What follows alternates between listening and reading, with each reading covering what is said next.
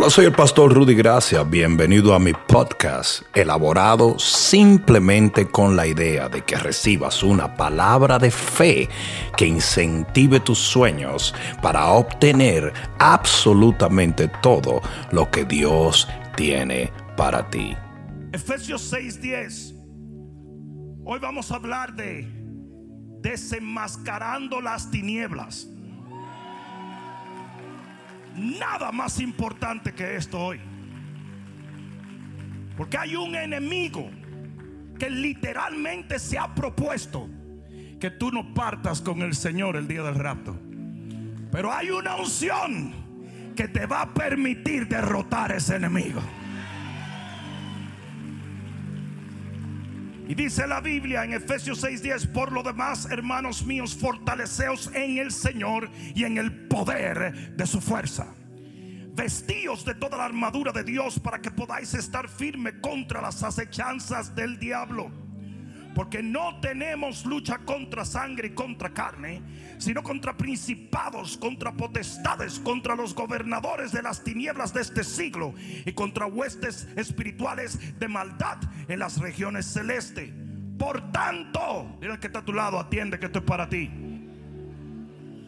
Toma, tomad toda la armadura de Dios para que podáis resistir en el día malo y habiendo acabado todo, permanecer firmes.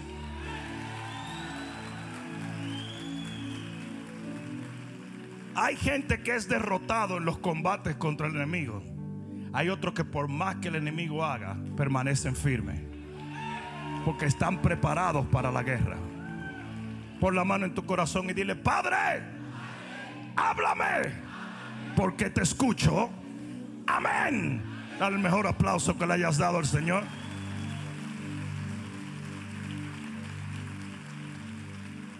Siéntate un momento. En días pasados me tocó hablar con un general del ejército de los Estados Unidos. Y él me dijo que la función de un general de brigada es número uno, identificar el enemigo. Y número dos, hacer una estrategia para eliminarlo. Y yo creo que así mismo es la guerra espiritual. Nosotros tenemos que saber quién es nuestro enemigo y cómo batallarlo para derrotarlo. La Biblia promete victoria, pero solo aquellos que sepan cómo obtenerla. Ah, ah, ah, alguien debió decir amén allí. Hay muchísimos cristianos que hoy en vez de estar en victoria están derrotados. Simplemente porque ni saben cuál es su enemigo, ni saben cómo batallar contra él. Y en los postreros días viene un network satánico, viene una red como nunca antes se ha visto en la humanidad. Y yo voy a describir esa red en un momento. Pero primero vamos a tener que explicar que hay tres estados de los días del fin. Número uno, los dolores de parto o la tribulación. En el capítulo 24 del libro de Mateo dice claramente que vendrán dolores de parto y vendrán muchas circunstancias adversas, pero todavía no es el fin. Lo segundo es la gran tribulación que se inicia en el momento en que la iglesia de Cristo sale de esta tierra. Amén. Y lo tercero es la ira del Señor o el día del Señor o el advenimiento del Señor, que ya son las cosas que van post tribulación. Ahora muy bien, las dos últimas no nos toca a nosotros hacer nada, porque no vamos a estar aquí. Pero en la primera sí.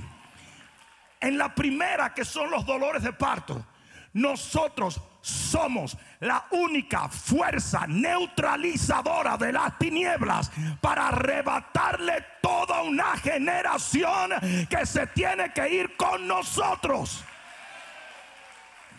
¿Cuántos de los que están aquí quieren que algunos de sus familiares se vayan con ustedes? ¿Cuántos se atreverían a decir, yo tengo gente, amigos, familia que quiero que se vayan conmigo? Nosotros tenemos que neutralizar el poder del enemigo en este tiempo para poder arrebatarle las almas al diablo. ¿Alguien me está escuchando? Y no estoy hablando solamente de los impíos, estoy hablando de la iglesia. Hay muchos que se pierden dentro de la iglesia Ah, eh, no debí decir eso, pero lo dije. Ahora muy bien, para ello vamos a ver cómo identificamos nuestro enemigo. Y vamos a irnos a los orígenes. En el libro de Génesis, que es libro de los orígenes, en el capítulo 6, voy a leer esto porque es de extrema importancia lo que voy a compartir hoy.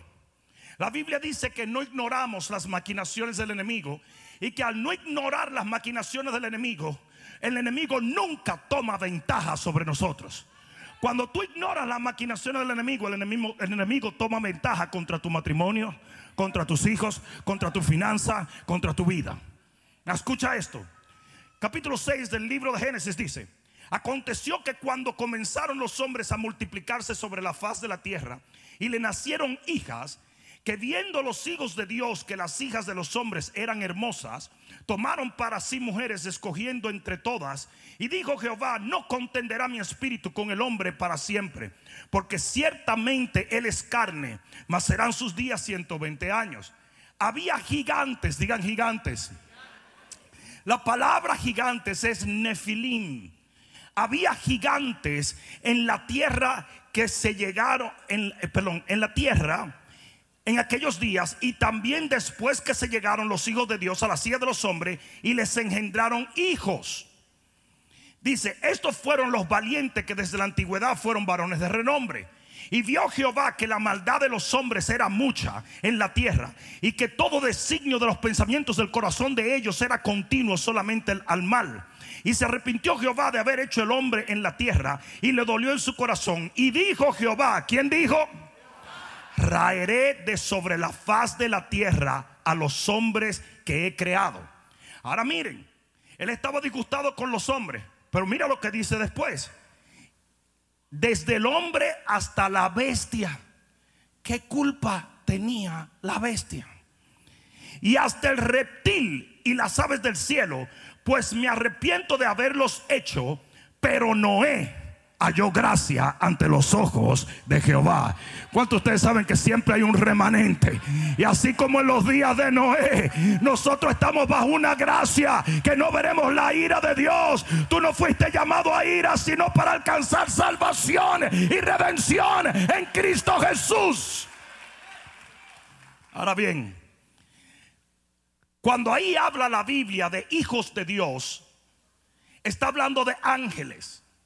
En el libro de Job capítulo 38 versículo 4 en adelante dice dice claramente que cuando Dios estaba fundando la tierra, los hijos de Dios estaban aplaudiéndole. Y esto no habla del hombre porque el hombre fue hecho después de la tierra. Está hablando de los ángeles porque antes del diluvio los ángeles eran llamados hijos de Dios. Y lo que nos enseña este pasaje era que cuando Dios crea al hombre y a la mujer, envía ángeles para que guarden la tierra y protejan a los hombres, tal y como es hoy. Ese fue el plan original. Por eso es cuando Adán y Eva pecan, dice que había un ángel con una espada de fuego parado en la puerta del paraíso, y eso es en la tierra. Estos ángeles eran llamados los vigilantes.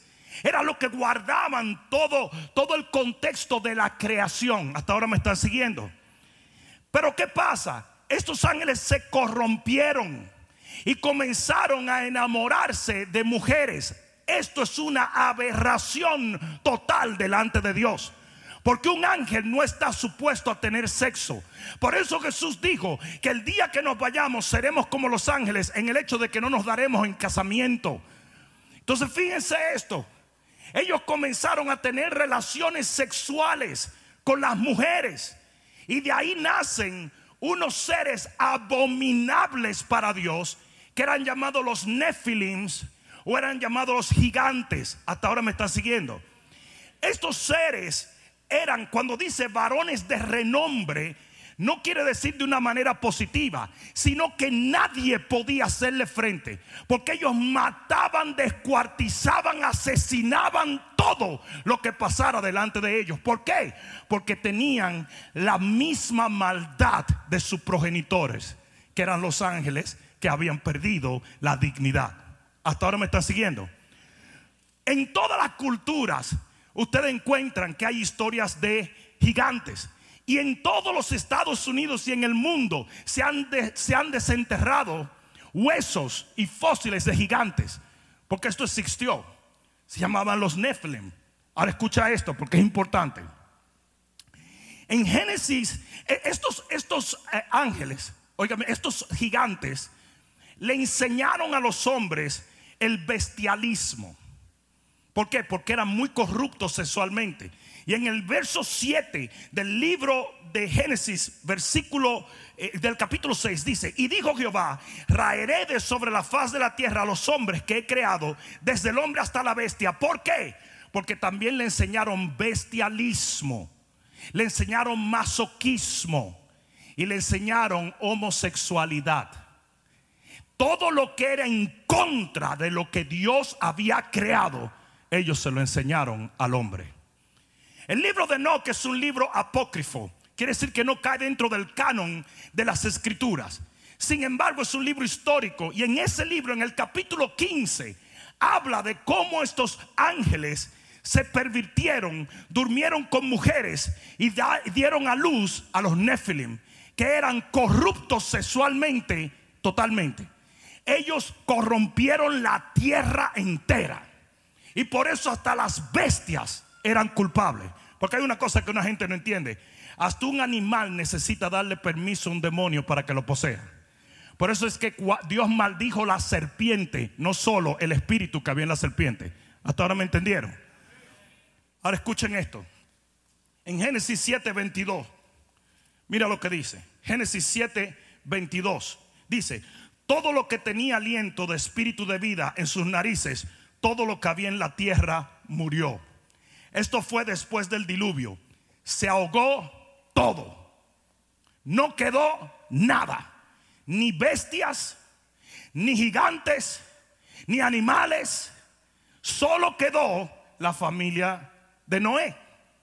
Ahora bien, es interesante que en números 13:33, cuando fueron a espiar la tierra, los que fueron a espiar la tierra vinieron con una noticia diciendo, vimos nefilines vimos gigantes y parecíamos langosta delante de estos monstruos.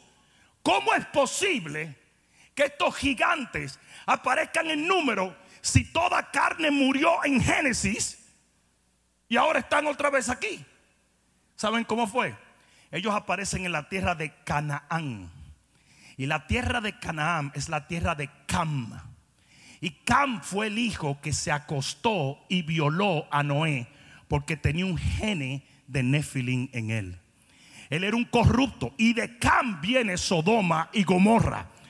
Por eso cuando, cuando eh, Noé, lo más tranquilo, desciende, ¿verdad? De su, de su arca y, creo que, y cree que ya todos los gigantes se fueron y de repente uno de sus hijos lo viola sexualmente, que se llama Cam, y la tierra de Canaán se volvió a llenar de gigantes.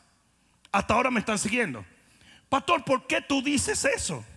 Porque es interesante que en el libro de Judas, búscate el libro de Judas, que es el último libro antes de Apocalipsis, libro de Judas, capítulo 1, versículo 6, más bien versículo 6, porque no tiene capítulo, pero así se dice, dice, y a los ángeles que no guardaron su dignidad, sino que abandonaron su propia morada, o sea, el cielo, los ha guardado bajo, bajo oscuridad en prisiones eternas para el juicio del gran día como Sodoma y Gomorra, las ciudades vecinas, las cuales de la misma manera que aquellos, o sea, ese era el problema de ellos, era bestialismo, eh, incesto, homosexualidad. Dice, como Sodoma y Gomorra, las ciudades vecinas, las cuales de la misma manera que aquellos ángeles, habiendo fornicado, ido en pos de vicios contra la naturaleza contra la naturaleza. A mí me preguntó la muchacha pastor, es que yo no sé si soy hombre o soy mujer. Le dije, métete en el baño y mira el equipo que trajiste, eso es lo que tú eres. Dice aquí, fueron puestas, por ejemplo, sufriendo el castigo del fuego eterno. Estos ángeles son aprisionados en una cárcel llamado la roca de Tartarú. Hay tres palabras griegas para definir infierno, Hades, Gehenna y Tartarú. Y Tartarú es una prisión que se llama el abismo. Y dice en segunda de Pedro, capítulo 2, versículo 4, que el Señor ha aprisionado a estos ángeles que tenían aberración sexual en el abismo. Hasta ahora me están siguiendo. Vamos para algún sitio. Eh, síganme, porque ahí vamos. Ahora muy bien. ¿Por qué yo le estoy diciendo esto? Porque mucha gente no sabe de dónde vienen los demonios. Mucha gente no tiene la menor idea. Mucha gente está tan confundida que hace que el enemigo tome ventaja sobre ellos. Esos seres llamados Nephilim, que eran mitad ángel, mitad humano, cuando mueren en el diluvio, sale un espíritu de ellos. Y esos son los demonios. Es por eso que los demonios buscan poseer a la gente porque andan buscando un cuerpo que perdieron en el diluvio. Entonces mucha gente me dice, pero pastor, eh, eh, es que Satanás, yo estoy echando fuera a Satanás. Tú no estás echando fuera a Satanás. Satanás es un ángel caído. Los ángeles no necesitan cuerpo. Los ángeles ni siquiera pueden poseer un cuerpo. Y existen ángeles caídos. Y esos no tienen que poseer a nadie. Hasta ahora me están siguiendo. Entonces, ¿qué pasa? Los demonios son esos espíritus que salieron de los Nephilim que están yendo por todo lugar, que necesitan un cuerpo para poder manifestar su aberración sexual o cualquier perversión, porque no tienen cuerpo. Por eso dice la Biblia, dale un corazón que te dice la Biblia. Dice la Biblia que cuando un espíritu demoníaco sale de un cuerpo, anda errante buscando en un desierto y no tiene paz porque no puede expresar su aberración. Necesita un cuerpo para hacerlo. Hasta ahora me están siguiendo, ¿verdad? Entonces, ¿qué pasa? Dice, voy a volver a poseer a la persona. Por eso es que si ustedes se dan cuenta, cuando Jesús echa fuera un demonio o una legión de demonios en el Gadareno, ellos le dicen, no nos mandes al abismo, ahí no queremos ir. Please, please, no nos mandes, ahí está mi papá. No me mande ahí. Mándame a los cerdos. ¿Y qué hicieron ellos cuando se fueron a los cerdos? Los mataron. Los tiraron por un despeñadero. ¿Por qué? Porque eran demonios homicidas. Por eso era que cuando estaban en el Gadareno, el Gadareno se cortaba constantemente. Porque eran demonios homicidas. Y así mismo hay demonios homosexuales. Así mismo hay demonios homicidas. Así mismo hay demonios de suicidio. Y cuando se meten en una persona, ellos necesitan destruir a la persona expresando su aberración. Hasta ahora me están siguiendo. ¿Alguien está aprendiendo algo? ¿Alguien está aprendiendo algo? Esto no te va a gustar. Pero la Biblia dice en Apocalipsis 9, versículo 1 Apocalipsis 9, versículo 1. El quinto ángel tocó la trompeta y vio una estrella que cayó del cielo a la tierra y se le dio la llave del pozo del abismo. Eso es Tartarú. Y abrió el pozo del abismo. ¿Quiénes quieren estar en esa inauguración? Y subió humo del pozo como humo de un gran horno y se oscureció el sol y el aire por el humo del pozo. O sea, todos estos demonios comienzan a subir del abismo y llegan a la tierra y se ponen en la atmósfera. Atiende, dice, y se oscureció el sol y el aire por el humo del pozo, y del humo salieron langostas sobre la tierra, y se les dio poder como tienen poder los escorpiones de la tierra. Y la gente dice, pero son langostas. No, no, no, sigue leyendo. Versículo 4. Y se les mandó que no dañasen la hierba de la tierra, ni las cosas verdes alguna, ni a ningún árbol, sino solamente a quién. A los hombres que no tuviesen el sello de Dios en sus frentes. Las langostas no dañan hombres, las langostas son unas cositas así. Es lo que está diciendo es que era como una plaga de langosta. Y les fue dado que no matasen, sino que atormentasen por cinco meses. Y su tormento era como tormento de escorpión cuando hiere al hombre. Y en aquellos días los hombres buscarán la muerte, pero no la hallarán y, las, ansiarán morir, pero la muerte huirá de ellos. El aspecto de las langostas, y esto es importante, el aspecto de las langostas era semejante a caballos preparados para la guerra. En las cabezas tenían como coronas de oro, sus caras eran como caras humanas, tenían cabello como cabello de mujer, sus dientes eran como de leones, tenían corazas como corazas de hierro, el ruido de sus alas era como el estruendo de muchos carros, tienen alas de caballos corriendo a batalla, tenían colas como colas de escorpión y también aguijones en sus colas que tenían poder para dañar a los hombres durante cinco meses. Oigan bien esto. Estos demonios nunca han estado en la tierra. Esos vienen armados y peligrosos. Esos son los ángeles de Génesis 6 que han estado presos esperando para ser liberados un día y destruir la humanidad. Y un día, y no está lejos, van a ser liberados. Y del foso del abismo de Tartarú va a subir toda esta estos millones de seres a matar y atormentar a los humanos. Hasta ahora me están siguiendo. Si nos vamos a Apocalipsis 12, en el versículo 7, otra cosa sucede. Apocalipsis 12, versículo 7. Yo voy a llegar a un sitio, no se agüiten. Dice, después hubo una gran batalla en el cielo. Miguel y sus ángeles luchaban contra el dragón y luchaban el dragón y sus ángeles. Pero no prevalecieron ni se halló lugar para ellos en el cielo. Y fue lanzado fuera el gran dragón, la serpiente antigua que se llama Diablo y Satanás, el cual engaña al mundo entero, fue arrojado a la tierra y sus ángeles fueron arrojados con él. Oigan esto, sus ángeles fueron arrojados con él. En el mismo tiempo, en la misma época, no habla de cosas exactas, pero los ángeles caídos que viven en las regiones celestes van a ser arrojados en la tierra. Oigan bien, están subiendo los espíritus del abismo y están bajando el diablo y sus ángeles. Es una reunión familiar como no se ha visto en mucho tiempo. Viene el diablo y sus millones de ángeles caídos que tienen un poder gubernamental. Por eso ellos están en las regiones celestes. Tienen todavía poderes angelicales. Por eso es que ellos son mucho más poderosos que un demonio. Ellos no andan buscando poseer a una viejita para que lea las cartas como un demonio de witchcraft o de brujería. Estos son gubernamentales porque ellos reinaban en el cielo y tienen gran poder.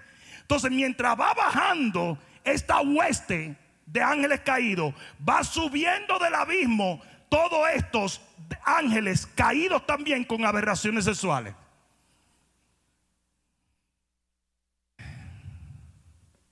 Si te vas a Apocalipsis 9:11, dice que del abismo tienen por rey sobre ellos al ángel del abismo, cuyo nombre en hebreo es Abadón y en griego Apolión. Del abismo viene subiendo con todos los ángeles de Génesis capítulo 6 un demonio llamado Apolión, que es el ángel de la destrucción, el demonio de la destrucción. ¿Dónde este ángel comenzó a destruir? En Egipto. Es un ángel de muerte. ¿Por qué viene subiendo en el abismo? Porque así como Dios es trino, Padre, Hijo y Espíritu Santo, el enemigo va a tener una trinidad diabólica en los postreros días, que es anticristo, falso profeta y Apolión. Ahora están entendiendo. Ya le di un panorama. Por primera vez en la historia va a estar el anticristo, el falso profeta, Apolión, el diablo, los ángeles caídos, los demonios del abismo. Y si te vas más para allá, que esto no es doctrina, dile al que te lado, esto no es doctrina. Pero la Biblia dice que los postreros días serán como los días de Noé. Y en los días de Noé había nefilins.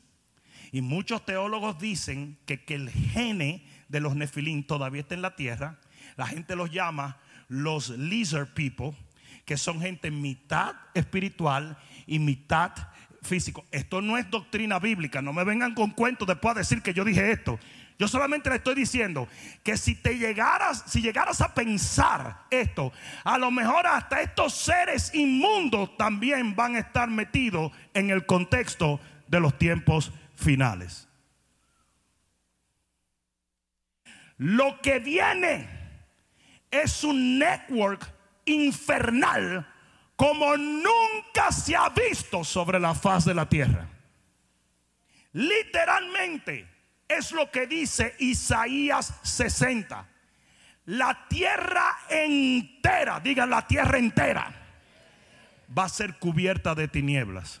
Y así lo describe cuando dicen que va a ser como langostas.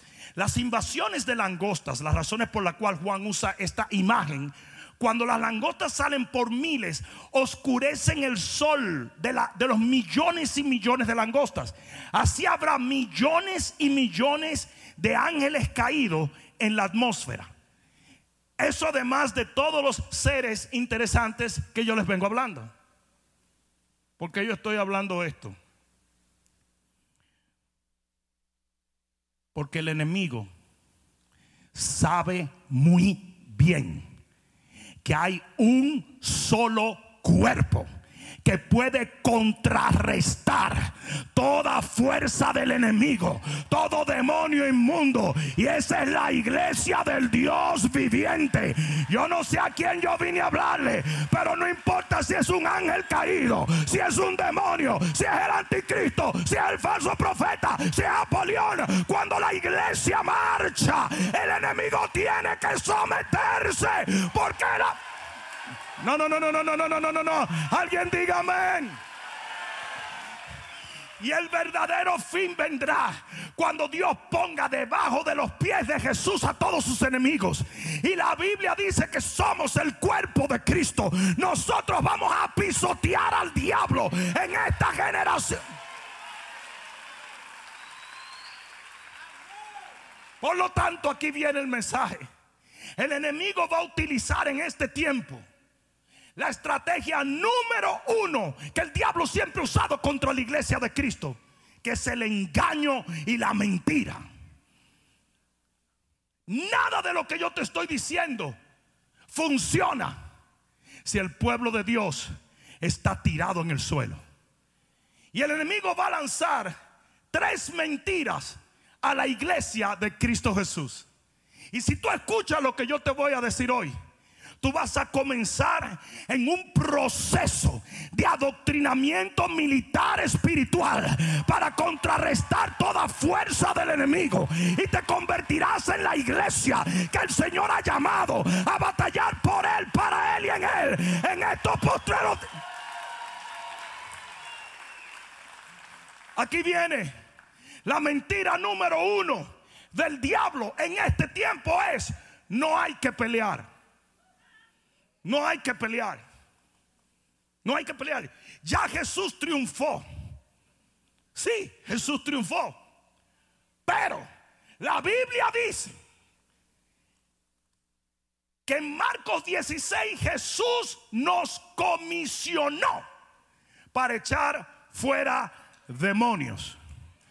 Echar fuera quiere decir desposeer, quitar un territorio. Los demonios son territoriales.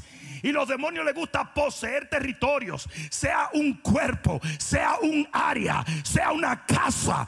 Ellos son territoriales. La razón por la cual ellos poseen gobernantes y políticos, la razón por la cual ellos poseen a Dr. Fauci, a Pelosi.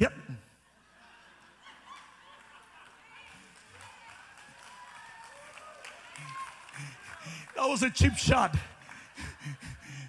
Pero la razón por la cual ellos están detrás de los gobernantes, detrás de la gente, es para poder poseer ciudades, territorio. Pero la Biblia dice que en su nombre los echaremos fuera. Le arrebataremos casa, le arrebataremos ciudades, le arrebataremos familia.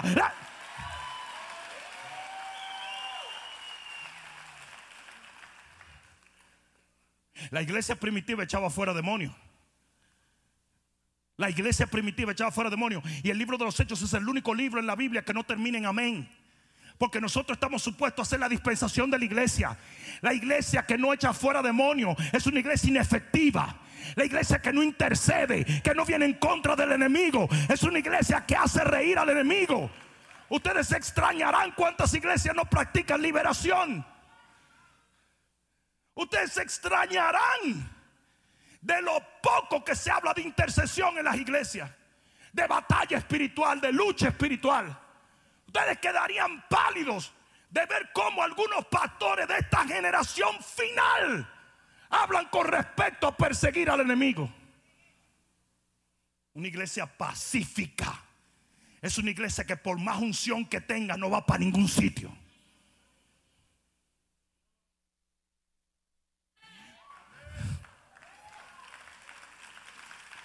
¿Dónde están los líderes de esta iglesia? Levanta tu mano si alguna vez tú has echado fuera un demonio. Miren esto, miren esto. Es por eso que el diablo detesta que la gente venga a esta iglesia. Nosotros sabemos bien quién es nuestro enemigo y sabemos cómo ponerlo bajo los pies de la iglesia. Yo no sé a quién yo vine a hablarle, pero si es a ti comienza a dar gloria a Dios, porque el Señor va a aumentar la unción para que nosotros llevemos la gran comisión como nunca. ¿Cómo es que se atreven a cortar la Biblia? Marcos 16 dice, y predicad el evangelio a toda criatura. El que creyere y fuere bautizado será salvo, mas el que no creyere será condenado. Pero luego dice, y estas señales seguirán a los que creen, a que no saben cuál es la primera señal. En mi nombre echarán fuera demonios. Entonces hay muchas iglesias que creen en la predicación del Evangelio, pero la gente está endemoniada. Ustedes se asombrarán la cantidad de gente endemoniada que hay en las iglesias. No mire a los lados ahora. No, Es por eso que hay tanta fornicación, hay tanto adulterio, hay tanto chisme. Hay tanta contienda, hay tanta enemistad, hay tanta ofensa. El cristiano se ofende, se va, se revela. ¿Por qué? Porque muchos de ellos están endemoniados.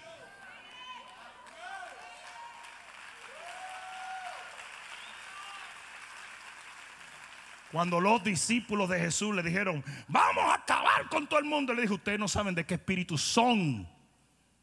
Ustedes son de otro espíritu. Ustedes se dejaron tomar por un espíritu ahora. Toda rebelión es diabólica.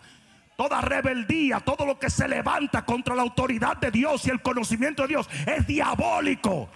Toda enemistad, todo el que roba. Todos esos son demonios. Muchas iglesias creen en predicarle en el, Evangelio, pero no en la liberación. ¿De qué te sirve predicarle a una gente que está endemoniada? El demonio va a bloquear todo. Marcos capítulo 4 dice que el diablo tiene potestad de arrancarle la palabra del corazón a la gente. Si la gente está poseída por un demonio, no te va a oír nada. Y tú estás tratando de hablarle y hablarle y hablarle y todo lo que ellos llegan. Porque el enemigo está bloqueándolo todo. La Biblia dice que Satanás mismo ha cegado el entendimiento de los incrédulos para que no le resplandezca la luz de Cristo. Si usted no tiene unción para echar fuera demonios, usted no va a tener unción para predicar el Evangelio. Me hubiera gustado que alguien dé un grito de guerra. No, no, no hay que pelear conmigo. No, no, no. Y otros dicen, el diablo está amarrado en el infierno. El diablo no está en el infierno. ¿Quién te dijo a ti eso? El diablo nunca ha vivido en el infierno ni cinco minutos.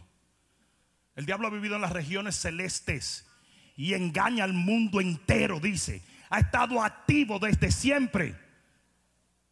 El diablo va a ser puesto en Tartarú en el milenio. En el milenio. Y el milenio no ha llegado. Y si tú crees eso, eres un testigo de Rayovac y estás totalmente perdido. La segunda mentira que el diablo le va a hablar a la iglesia es, ok, peleame, pero peleame en lo natural. Efesios capítulo 6 que hemos leído dice, nuestra lucha no es contra sangre ni contra carne. ¿Y sabe lo que están haciendo muchos cristianos? Han hecho enemigos de los hombres. Y tú eres enemigo de un hermano, y eres enemigo de tal hombre, y eres enemigo de tal pastor, y eres enemigo de tal hermana, y aquel es un falso profeta, y el otro es un político corrupto, y por aquí y por allá, cuando tu lucha no es contra carne y contra sangre. Ay, yo voy a decir algo. Lo voy a decir, ¿eh?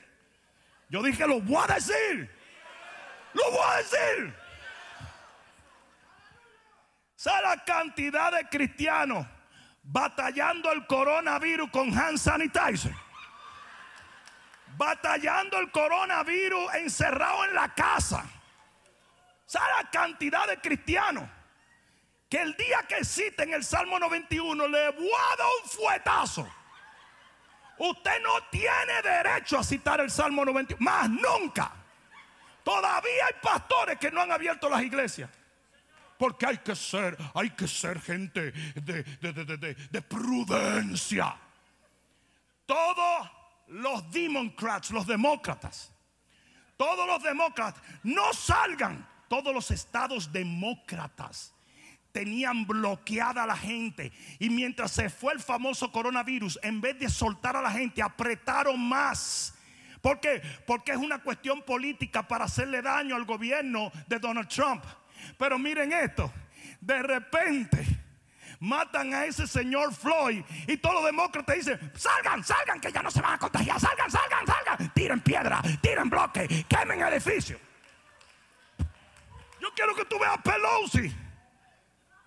Yo quiero que tú la veas. Porque es el mismo diablo. Y aquí donde viene lo peor. Todos los cristianos a marchar. Ah, y los pastores desde los púlpitos, esos guerreros que marchan contra... Mire, compadre, si usted entiende la Biblia, viene un gobierno que no va a respetar negro, blanco, hispano, gordo, flaco, rico, pobre. Shame on you. Pero ¿saben lo que pasa con los pastores? Que ellos quieren ser íconos de esta generación. Y cualquier cosa que es popular aquí en Instagram, ellos tienen que hacerla para poder tirarse fotos y decir, y se tiran fotos. Are you kidding? Claro que es horroroso que ese hombre lo hayan matado. Claro que sí lo es. Pero tú te crees que quemando dos o tres buildings y tirando tres ladrillos, usted va a lograr detener lo que el diablo tiene preparado. Nosotros tenemos armas que los que marchan creyendo que pueden cambiar algo aquí no tienen. Nosotros podemos derrotar al enemigo, ellos no.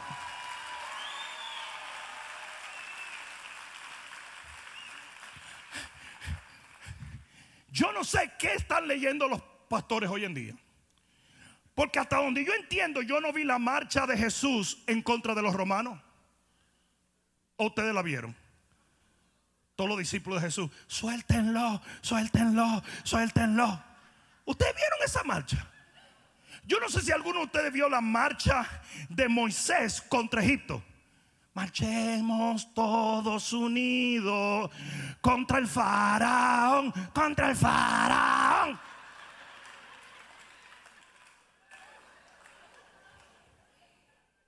Y cuando Daniel marchó contra Darío, o cuando Sadrach marchó contra Nabucodonosor o viceversa. Cuando en la Biblia tú has visto que los demonios se pelean con armas carnales?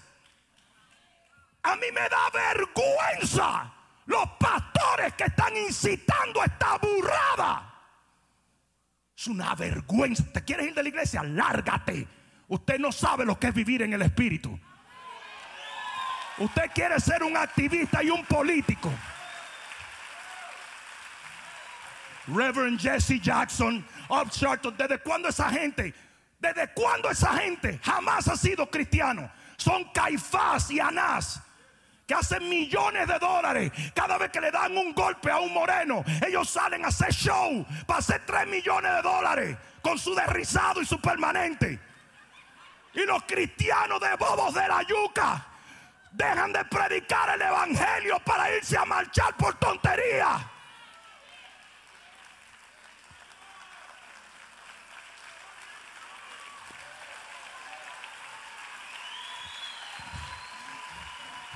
Los mismos cristianos que no se atrevían a salir de la casa a predicar el evangelio están marchando ahora.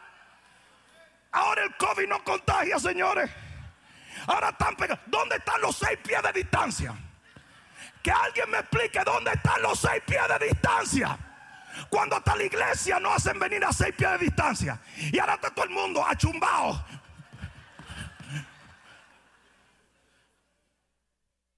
Y después un montón de hijos del diablo y sinvergüenza que ni siquiera saben por qué están ahí. Lo que quieren es robarse una televisión en Target. Matar y destruir a la gente que ha trabajado por tantos años. Y los pastores son cómplices de esto. Así como fueron cómplices con el COVID-19, con la farsa más grande sobre la humanidad. Ah, eh, eh, el pastor dijo que no hay COVID-19. Claro que sí hay COVID-19. Pero de 7.6 billones de personas en la tierra murieron 300 mil. Compadre, más gente muere por una diarrea que por eso. No había que colapsar el mundo.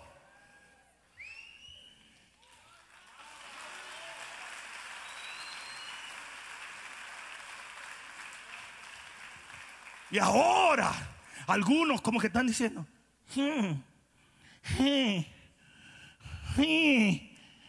hmm, nosotros vamos a tener que darle cuenta a Dios.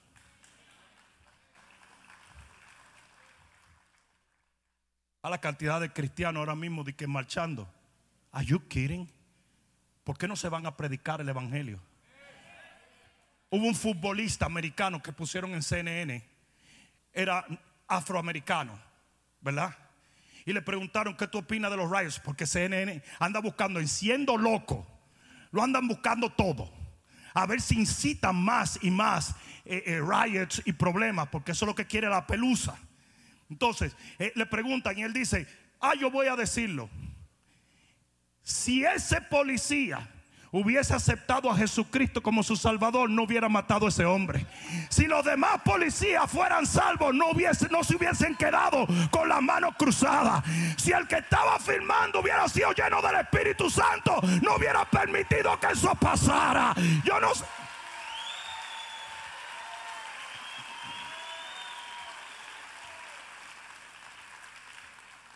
El mundo necesita luz. No marchas. Marcha significa que estás confiando en el hombre lo que solo puedes confiarle a Dios.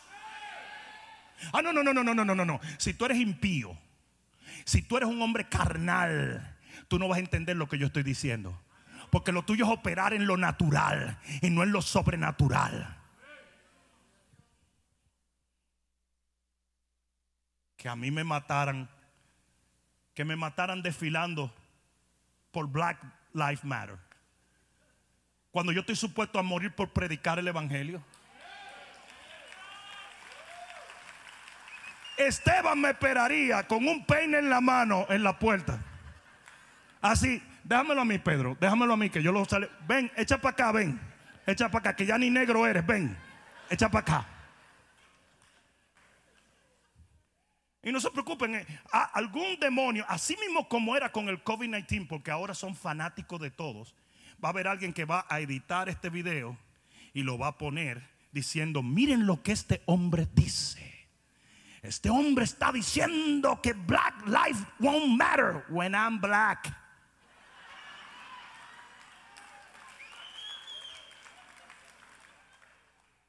Of course, black life matter and white life matter. And fat life matter. And skinny life matter. Pero no te parece demasiado coincidencia que cuando ya iban a soltar de la escuela, porque nos han tratado como idiotas, como niños, en vez de decirnos tengan cuidado, todo el mundo trancado, pao pao si sale, cuando ya van a abrir la puerta, ahora hay toque de queda, vamos para atrás todito. Y espérense que por ahí viene lo otro. Ahora van a decir que por la marcha ahora vino un resurgir del COVID-20 porque ya no es ni 19, ahora es 20. O sea que le vamos a tirar seis meses más de cárcel, de arresto domiciliario. El diablo es un mentiroso y usted no puede hacerle caso.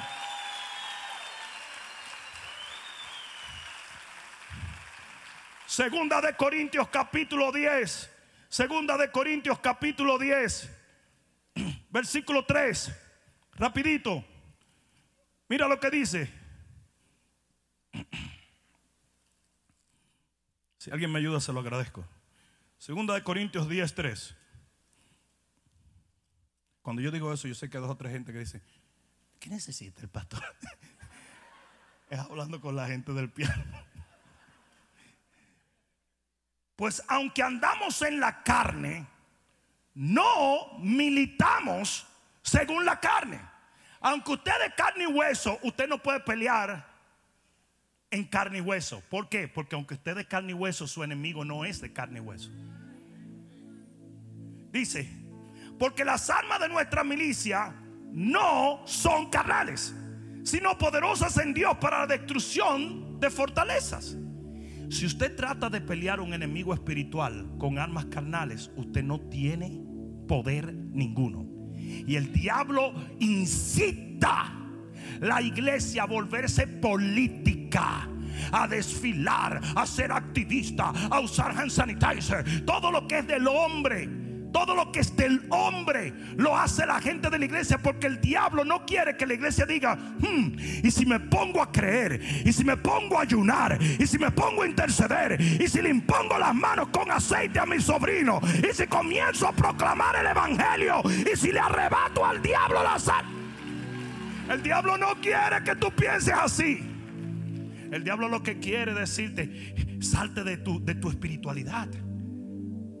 Es como Jesús, todo el mundo le decía, ¿y cuándo es que tú vas a derrotar, a derrocar el gobierno romano? Y él dijo, chica, mi gobierno no es de este mundo, no sean tontos. Tú no viste a Jesús protestando contra los romanos. Tú no viste a Jesús lavándose las manos. Tú no viste a Jesús pensando, ay, el leproso me va a pegar lepra.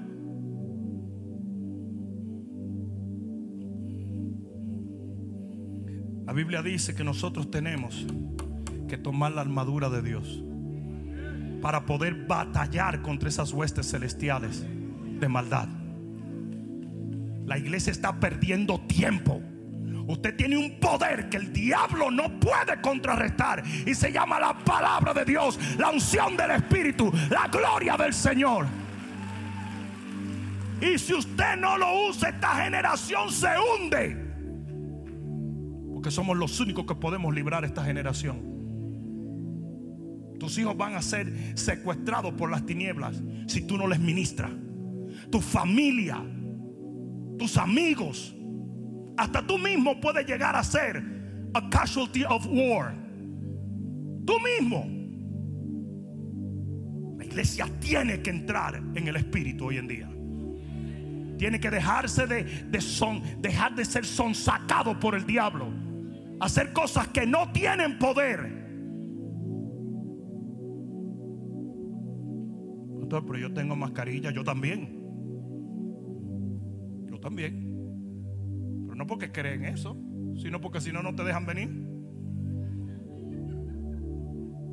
Y para que no vengan esos babosos a interrumpir un servicio, uno se la pone. La gente tiene que entender que las mascarillas no van a parar un virus. Al contrario, como usted está respirando su dióxido de carbono, usted está bajando su sistema inmunológico. Usted se está envenenando usted mismo. Y todas esas bacterias que usted, porque los cirujanos se ponen eso una sola vez, pero la gente se la pone 27 veces. Los niños arrastran por todo eso, ellos van al baño, ay, ay, se la ponen otra vez. Usted está llenándose de bacterias. ¿Usted cree que usted va a contrarrestar ese virus? Esas, esas máscaras de cirugía están hechas para bacterias, no para virus. El virus es mucho más pequeño. Eso atraviesa eso como riéndose. Si el virus te va a tocar, lo único que te salva es la fe y el poder de Dios.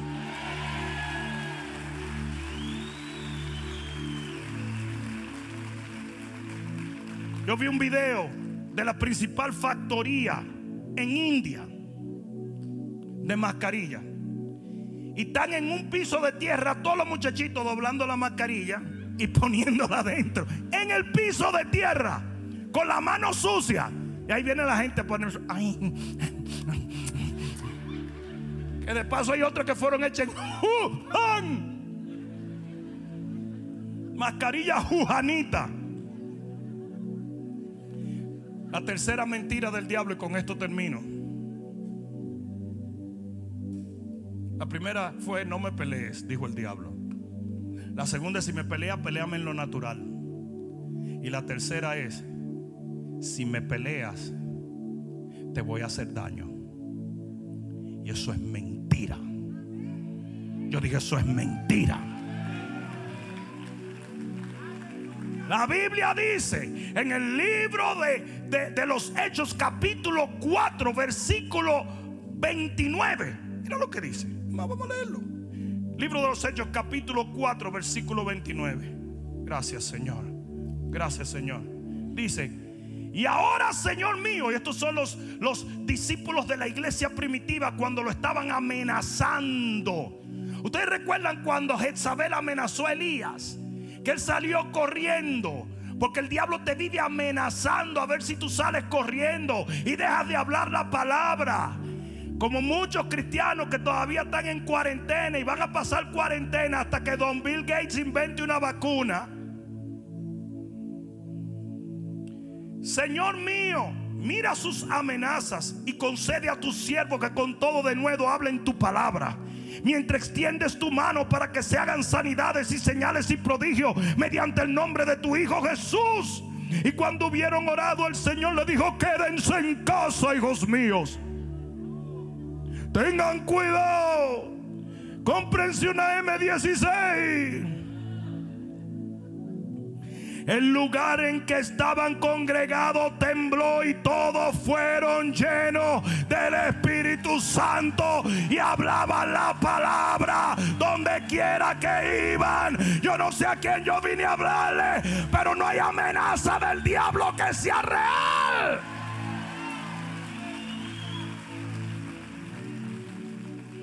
Lucas 10, 19 dice la palabra de Dios, yo les he dado potestad para hollar serpientes y escorpiones y contra toda fuerza del enemigo y nada os dañará. No hay nada que te pueda dañar cuando usted tiene su asignación bien clara. La iglesia tiene que marchar por el poder del Evangelio, la autoridad en el nombre de Jesús y la unción del Espíritu Santo. Efesios 6:16 dice que el escudo de la fe puede apagar todos los dardos del enemigo. Ustedes recuerdan cuando el pueblo estaba en Egipto. Dice que la sangre de un cordero simbólico fue puesta en los dinteles de las puertas y de las ventanas. Y Apolión no pudo entrar a matar a nadie porque él no podía cruzar la línea de la sangre. ¿Sabe lo que dice Primera de Pedro 1:2? Que los que hemos sido redimidos que los que hemos sido salvos, que aquellos que hemos nacido de nuevo, fuimos elegidos para ser rociados con la sangre del cordero, no de un cordero simbólico, del cordero de Dios. A mí el diablo no me toca. Y si me llegase a tocar porque me llegó la hora. Y si me llegó la hora me vale tres pepinos irme.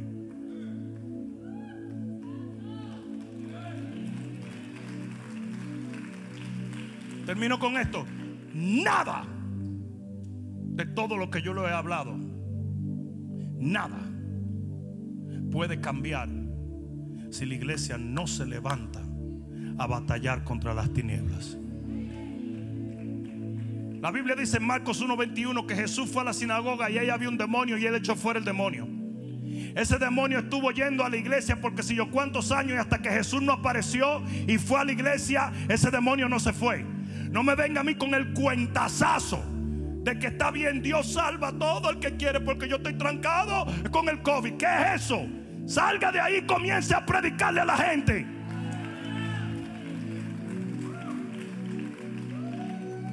Marcos 5 dice que Jesús llegó a la región del Gadareno.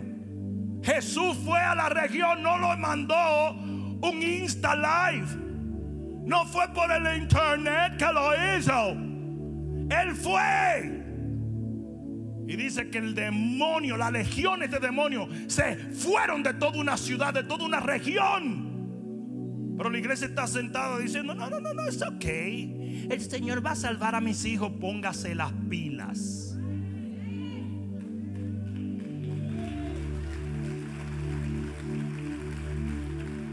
Por eso en Marcos 6, 7 el Señor le dice a sus doce, he aquí yo los envío con potestad para echar fuera demonios. Él no dijo, hey, yo le voy a dar a ustedes potestad, pero no tienen que salir, no tienen que hacer nada. Ustedes se quedan tranquilos. No, ustedes van a ir. Ustedes van a ir y van a echar fuera esos demonios y van a libertar una generación. Y en el libro de Lucas capítulo 10 versículo 17 agarra a otros 70 y le dice, les voy a dar potestad para echar fuera demonios. Y volvieron friqueados. Volvieron diciendo, Señor, tú no me vas a creer esto. Todos los demonios se sometieron. Pero hasta que ellos no fueron, no pasó. Y todavía hoy tenemos pastores que no han aprendido que el principal objetivo de la iglesia de Cristo es predicar el Evangelio y hacer libres los cautivos, sanar a los enfermos y restaurar los hogares. Montón de iglesias que son clubes de que me vaya bien. Hechos 8:4. Felipe, un diácono, salió y dice que los demonios desde que él llegaba salían corriendo. Pablo, el último apóstol, salió y los demonios salían corriendo. Pero hoy en día hay un espíritu en la iglesia que lo describe el libro de jueces en el capítulo 5 y en el versículo 6. Jueces 5, 6. Mira lo que dice la Biblia. Y esta es Débora. Dice, en los días de Samgar, hijo de Anat, en los días de Jael quedaron abandonados los caminos y los que andaban por las sendas se apartaban por senderos torcidos. El pueblo se estaba yendo del camino del Señor. Las aldeas quedaron abandonadas en Israel y había decaído. Hasta que yo, Débora, me levanté. Me levanté como madre. Cuando escogían nuevos dioses la guerra estaba a las puertas y no se veía escudo o lanza entre 40 mil en Israel. Pero mi corazón es para vosotros, jefes de Israel, para los que voluntariamente os ofrecisteis entre el pueblo, load a Jehová. El pueblo no quería pelear. Y todo el mundo se estaba alejando porque donde no hay guerreros el diablo toma control. ¿Alguien entendió? Y Débora se levanta y dice, no, vamos a pelear. Vamos a pelear. Y eso es lo que debe hacer todo púlpito hoy en día. Yo estoy haciendo un llamado al pueblo de Dios a la guerra en estos postreros días. Tenemos que levantarnos a poseer las puertas de nuestros enemigos. Hay que arrebatarle las almas al diablo. Hay que libertar los cautivos. Hay que sanar los enfermos. Hay que...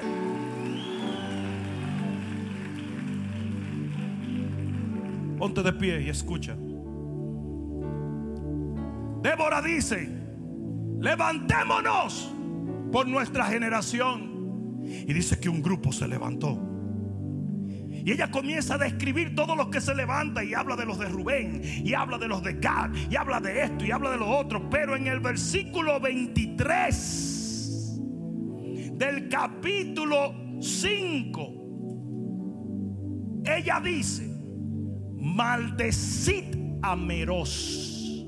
Meros era un pueblo, era un grupo de gente, era una etnia. Maldecid a Meros, dijo el ángel de Jehová, Dios. Dios le dijo, maldigan a este. Maldecidlo severamente y a todos sus moradores. Ustedes dicen, wow, pero eso es demasiado bravo. Porque Meros era parte del pueblo de Dios. ¿Por qué van a maldecir esos tipos, por Dios? Porque no vinieron al socorro de Jehová, al socorro de Jehová contra los fuertes. Hay una maldición sobre todo pueblo que en el momento de la guerra no sale a batallar por las armas.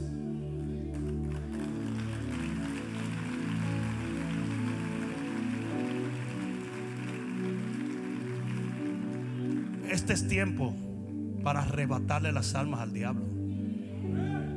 Si alguna vez tú predicaste Si alguna vez tú oraste, si alguna vez intercediste, si alguna vez enseñaste la palabra, si alguna vez fuiste radical, si alguna vez oraste y pasaste tiempo en la presencia de Dios hasta que la unción de Dios fluyó en ti y tú pudiste marchar y arrancarle de las manos a tu familia al diablo, este es el tiempo para hacerlo.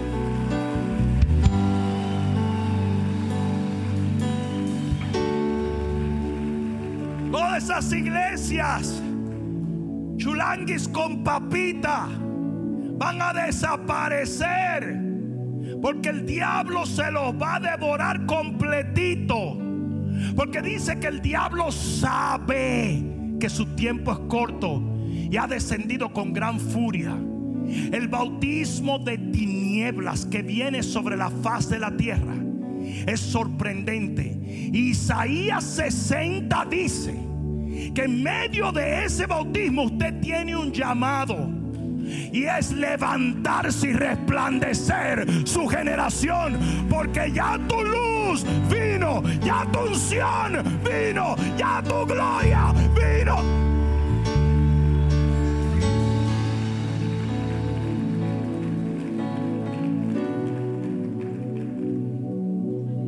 usted no pelea por sus hijos, se van a quedar. Si usted no pelea por sus amigos, se van a quedar. Si usted no pelea por sus discípulos, se van a quedar. Y después no diga que quiero que sepa la gente bien que el día en que nos vayamos usted va a tener memoria y va a tener remordimiento si usted no hace lo que tenía que hacer. Y Dios va a demandar de tu mano la sangre de tus amigos y tus familiares. Porque tú eras el atalaya de ellos.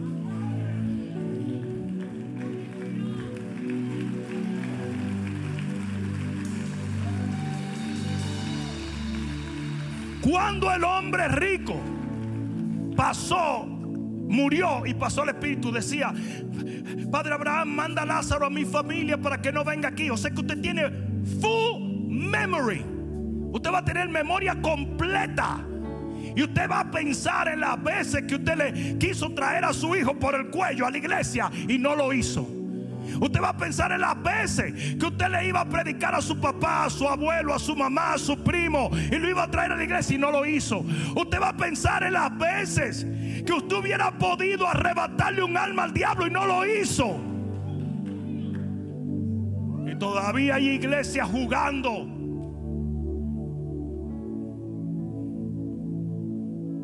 Viene la red más horrorosa de la historia de la humanidad sobre toda la tierra. El anticristo, el falso profeta, Apolión, los nefilitas, los ángeles del abismo, Satanás y sus ángeles caídos, todos ellos en una reunión familiar en la tierra. Nunca los ángeles del abismo habían salido de allí y nunca Satanás había morado en la tierra. Ahora se van juntando millones y millones de demonios. ¿Y saben quiénes son los únicos que van a poder arrebatarle una generación entera antes del rapto? Nosotros. Nosotros. Yo dije nosotros. Yo dije nosotros.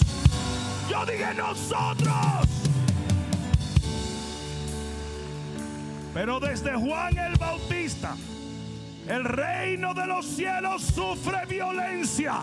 Y los violentos, ¿hay algún violento aquí? Yo dije, ¿hay algún violento aquí? Los violentos lo arrebatan. Vamos a arrebatarle nuestros hijos, nuestra familia, nuestros hermanos, nuestras ciudades. Vamos a darle un grito de gloria, vamos a acabar.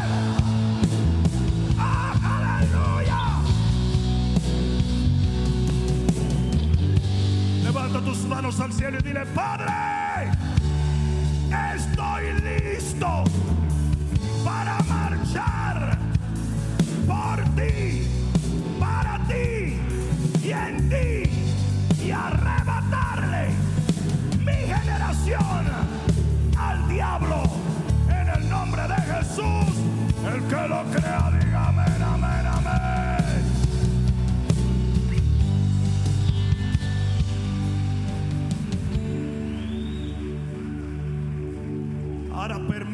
yo arrebatarle al enemigo ciertas almas.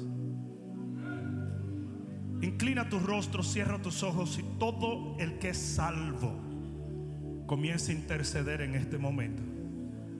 Porque literalmente almas están en la balanza.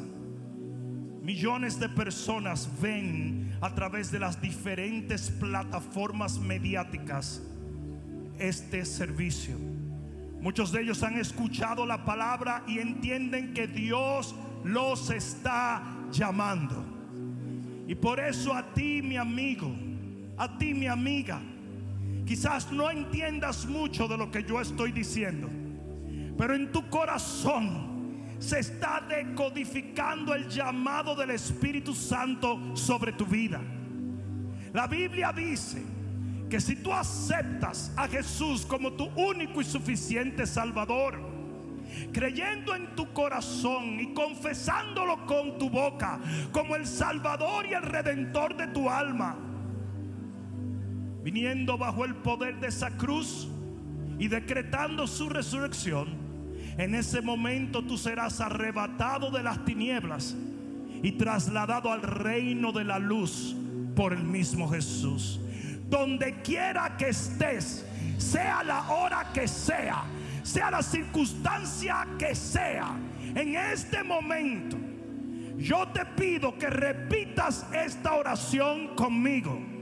Dile, Padre, en el nombre de Jesús, yo confieso con mi boca que Jesucristo es mi Señor. Creo en su cruz y en el poder de su sangre para limpiar mis pecados, de los cuales me arrepiento en este momento. Creo en su resurrección y porque Él vive, yo viviré eternamente. Señor, perdóname, sálvame, sáname, restaurame y yo te seguiré por el resto de mi vida sobre esta tierra para vivir eternamente en los cielos de tu Padre. Gracias Señor Jesús por haber salvado mi alma. Oh. ¡Woo! Dáselo fuerte.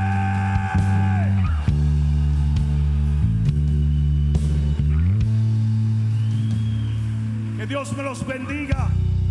Pueblo marcha como un ejército imparable, porque la victoria es nuestra. Dios te bendiga.